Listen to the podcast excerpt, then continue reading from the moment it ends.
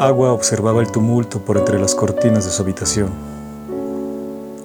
Tenía el rostro cubierto por una burka, la máscara de la mujer. Era una procesión, una caminata a ningún lado, una abstracción del mundo.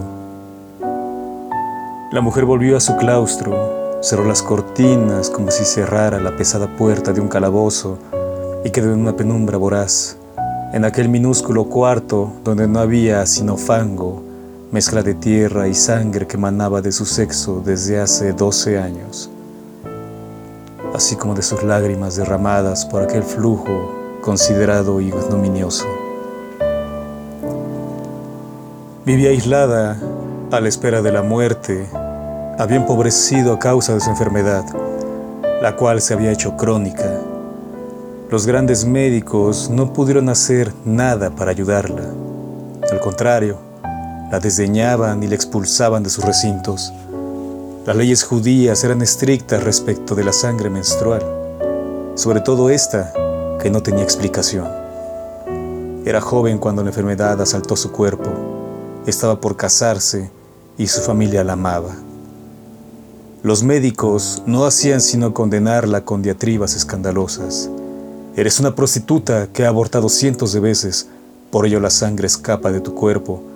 Eres maldita por Satanás y a causa de ello tu espíritu se derrama. No podía tocar nada ni a nadie sin contaminar su impureza. Todo lo que tocara era inmundo. Por ello fue aislada, recluida en un cuarto sin nada más que la burca que cubría su cuerpo y ocultaba su rostro.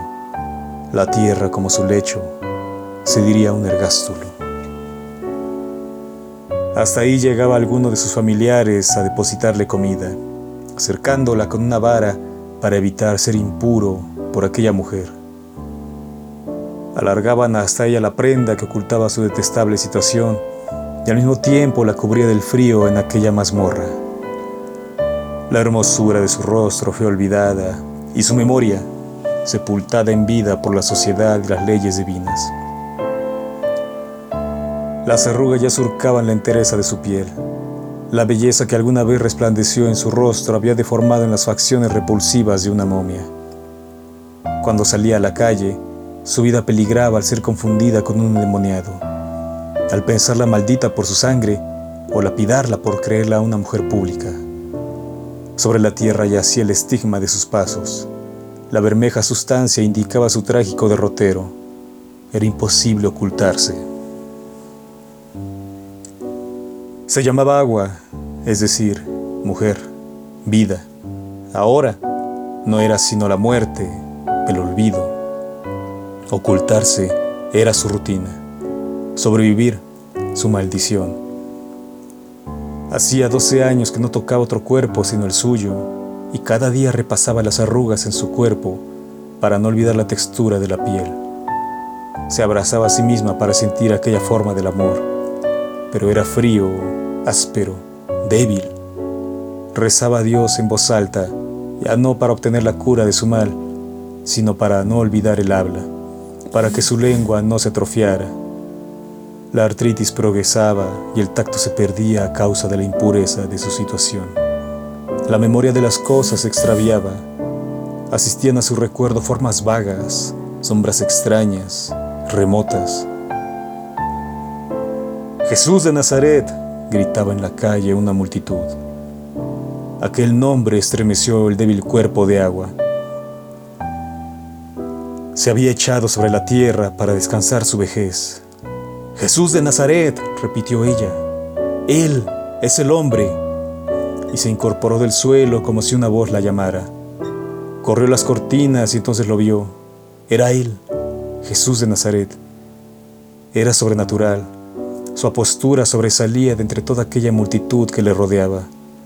Una como aura lo envolvía.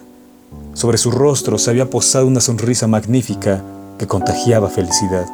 Y agua, que hacía doce años no había siquiera sonreído, echó a reír, y sus ojos se iluminaron.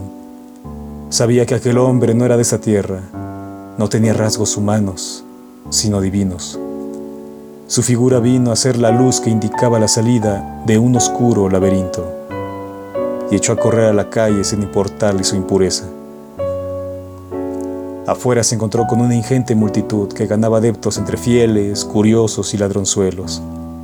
La masa se diría impenetrable. Parecía imposible llegar hasta él. Agua observó su figura en la forma de su sombra proyectada hacia el suelo y se descubrió tan insignificante que parecía no existir. Solo su mal, el flujo de sangre que manchaba la tierra, era la única señal de su existencia. Si solo toco su manto seré sana, pensó al verlo alejarse. Y echó a correr abriéndose paso entre la multitud, haciendo impuros a los allí reunidos. Y, mientras se acercaba, experimentó una extrañeza en su cuerpo. Se sentía calma. En aquella multitud se hallaban todas las miserias humanas, los enfermos, los moribundos, los asesinos, los pecadores, los arrepentidos, los miserables, las prostitutas, los ricos, los incrédulos, todo el mundo. Agua pensó que jamás llegaría hasta él. Pero he aquí que un extraño viento agitó todo. La arena y la flora, las ropas y los cabellos del Galileo, un viento fuerte, pero su golpe era una caricia perfumada de clavo. Agua alargó su mano y tocó el manto de aquel hombre. Entonces cerró los ojos. Jesús de Nazaret se detuvo y la multitud lo secundó. ¿Quién me ha tocado? preguntó Jesús. Todos te hemos tocado, somos una muchedumbre, dijo alguien. Agua había sido descubierta. Tú, mujer, dijo Jesús, señalándola, tu fe te ha salvado. La multitud se volvió hacia la fémina y se preguntó al verla, ¿Qué puede padecer esta mujer? Es bella, joven y lozana. Sobre la tierra no había más sangre. El rastro había desaparecido. Agua sonrió como nunca mientras dirigía una mirada de eterno agradecimiento hacia aquel hombre. Una lágrima se desbordó sobre su ojo. Jesús se volvió y la multitud lo acompañó. Ya nadie reparó en la mujer. Agua echó a andar por un camino que no conducía a aquella repugnante mazmorra. Mientras caminaba en ninguna parte, oraba con el rostro puesto en el cielo.